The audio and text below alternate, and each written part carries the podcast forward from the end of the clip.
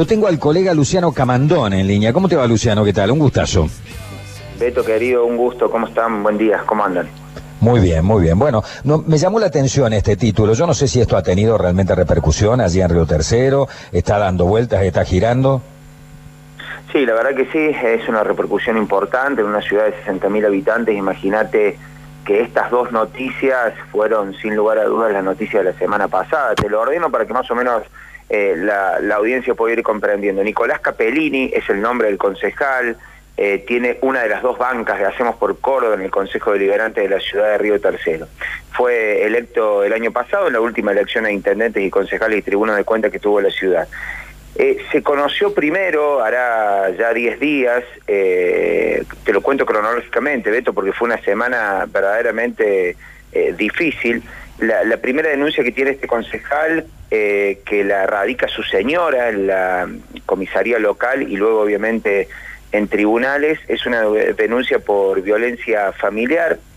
La señora eh, cuenta de que eh, una noche cuando convivían en la vivienda, aparentemente el concejal le propina algunos golpes a su hijo, menor de edad, bueno, aparentemente tampoco era una de las primeras veces, por lo tanto la señora eh, decide realizar la, denuncia, eh, luego de, algunos trámites administrativos y demás, eh, la, justicia decide dictarle una, eh, una exclusión perdón, y restricción de hogar a Nicolás Capellini y luego lo cita, obviamente, para tomarle declaración.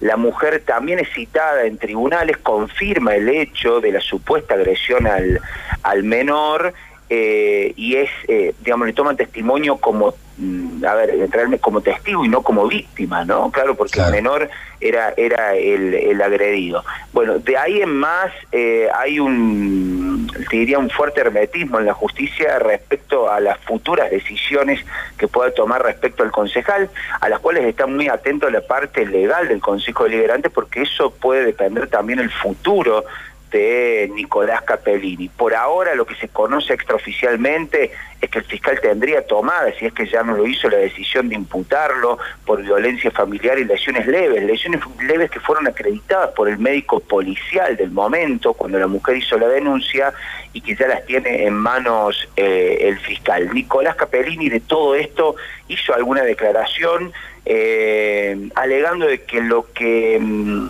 le propinó al hijo fue una especie de correctivo, eh, exactamente, dijo correctivo, eh, para ponerle límites, en verdad, ¿sí? Y que, ¿cuántos años tiene el chico? Cinco años de todo. Cinco años. Te agrego un dato más que puede ser duro, pero esto fue declarado públicamente también por su mujer. la mujer eh, en un discurso por ahí un tanto ambiguo, marcando de que Nicolás era muy buena persona, que lo amaba. Parecen datos muy del ámbito privado, pero lo han hecho público ellos.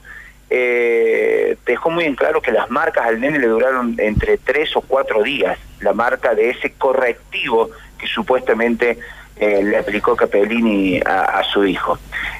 bueno, ahora se espera que, el fiscal oficialice la imputación y ver cómo, cómo continúa esto, al menos en ese aspecto. Seguido de esto, y, después sí, si querés, hacemos pie en alguno de los puntos donde quieras, Nicolás Caperini a las 72 horas eh, recibe una denuncia eh, porque aparece, a ver, eh, para que más o menos la gente entienda, a nivel nacional hay un organismo que se llama, se llama INAMU, ¿sí? que nuclea a, los músicos, te diría, y esto sin ser eh, peyorativo, eh, sino todo lo contrario, porque en la realidad son más bien músicos que podemos conocer de bares o músicos a la gorra, ¿sí? que habitualmente se ganan eh, haciendo, digamos, su tarea a la vida, pero diría que día a día, Beto, ¿no? Bueno, hay un organismo nacional que nos nuclea y que teniendo en cuenta la pandemia, la crisis y demás, solicitó al Estado Nacional la posibilidad que estos músicos sin ingresos, sin sueldo fijo, bueno, todas las características que, deben tener aquellos que reciben este beneficio, eh, reciban el IFE, ¿sí? el famoso IFE, esta ayuda social que está llegando también a otros sectores. Eh, varios músicos de la región, de la provincia y del país lo solicitaron, obviamente, y entre ellos aparece en la tercera hoja de la lista el nombre de Nicolás Martín Papelini, ¿sí? como persona que ha recibido, le han depositado los 10 mil pesos en su cuenta bancaria. Bueno, pero para eso tenés que hacer el trámite, ¿no? No viene por obra y gracia de Dios. Vos tenés que ingresar a la página y hacer el trámite y pedir el IFE para que te lo otorguen, ¿no? Pedir, una vez que te certifican que te lo van a otorgar, te ratifican CBU, bueno, o algunos otros datos más. Hay un par Ahora, pero no, discúlpame Luciano. Sí. A ver, es difícil pensar de que le puedan otorgar el IFE a una persona que cobra en blanco un sueldo de concejal de 120 lucas en, en Río Tercero. El, el, monto del concejal hoy, digamos, los concejales hoy cobran sí, aproximadamente 120 mil pesos casi de bolsillo, te diría, sí. Ah, de bolsillo, no en bruto.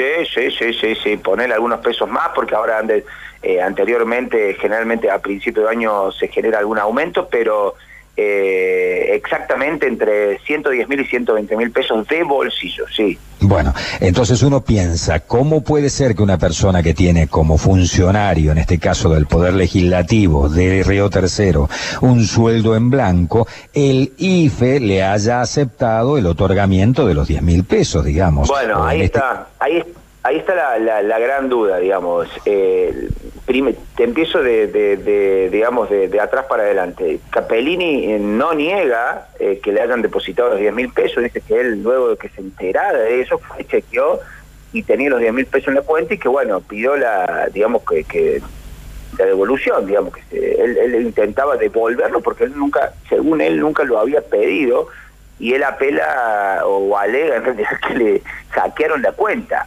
de que él jamás lo pidió. Ah, pero ojalá me hackeen la cuenta a mí para depositarme plata.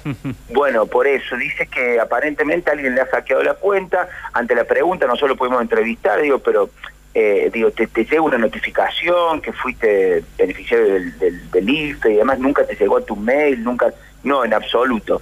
Digo, y a ver, si bien es fácil ingresar al pedido con tu DNI, eh, después de esto hay una serie de datos eh, muy muy finos que generalmente lo guardamos todo como datos únicos, ¿sí? Cuenta SBU eh, y algunas otras claves. obviamente. muy, muy particulares, muy privadas, que la verdad se hace difícil pensar cómo alguien pudo hacer toda esa logística para, para bueno, seguramente perjudicarlo. hasta el número de, cuenta de él y todo. Ah, sí, sí, claramente, claramente. Bueno, eh, respecto a esto, a ver, eh, para, para solicitar este IFE como cualquier otro, lo que se hace es una declaración jurada. El IFE aclara muy bien, como todos, que uno de los puntos principales es no ser funcionario público ni ninguna relación con el Estado y demás. Bueno, ahora desde el IFE están investigando, primero la parte administrativa, ¿sí?, cómo se pudo filtrar, digamos, en este cruce de datos, eh, que el sistema al menos no alertara no quien solicitaba, claro, quien solicitaba tiene un sueldo en blanco como concejal, como funcionario público de, la, de la ciudad de Río Tercero. Y segundo, la posibilidad eh, muy cierta eh, de demandarlo o denunciarlo a Capellini por fraude del Estado, ¿no?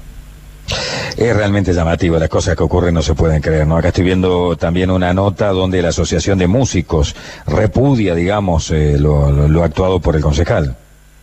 Claro, la Asociación de Músicos Local, eh, quien fue, a ver, te diría quien identificó esta situación, porque como todos se pusieron a ver en la lista, a ver quiénes cobraron, quiénes no, eh, fueron ellos quienes identificaron a Capellini y enviaron rápidamente a este organismo, el INAMU, eh, esta, esta situación.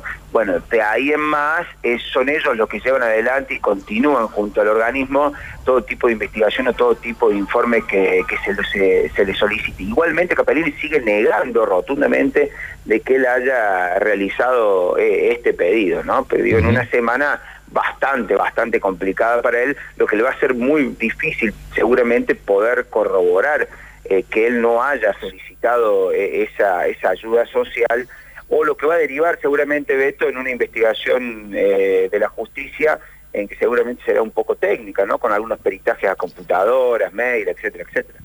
Con el descuento del 45%, el gobernador de la provincia de Córdoba va a cobrar este mes 102.700 pesos. O sea que un concejal en Río Tercero gana 20 lucas más que el 18 lucas más que el gobernador de la provincia de Córdoba. Digo, ¿no? ¿No estarán un poco trastocados los, los temas? ¿No estaremos un poco desenfocados? es una, es una discusión eh, larga en la ciudad, sin lugar a dudas, Río Tercero tiene 11 concejales, sí, 11 concejales, más todo, digamos, el resto, digo, que tiene que ver con secretarios y otros cargos más que se ocupan en el Consejo Deliberante. Eh, el sueldo de los concejales está pegado, no sé si en otro lado también, Beto, pero por ordenanza, a los aumentos, por ejemplo, que tienen los empleados de planta permanente. O sea que, eh, a ver, no se discute por separado el aumento político al aumento al trabajador de planta permanente. Ni bien recibe el trabajador de planta permanente un aumento o el acuerdo que tiene generalmente anual, de manera inmediata, inmediata también eso incluye a los funcionarios. Otra discusión, ¿no? Porque a veces eh, pasa solapado esos aumentos dentro de una discusión eh, que tiene que ver con el empleado ah, de, de planta permanente del municipio, ¿no? Luciano, te agradecemos muchísimo el contacto telefónico. Sabemos que se escucha mucho en nuestra radio allí en Río Tercero. Así que ha sido un lujo tenerte a vos justamente en nuestra radio. No, por favor, Beto, un abrazo grande, les agradezco, un honor para mí. Nacho, un abrazo también. Excelente día. ¿eh?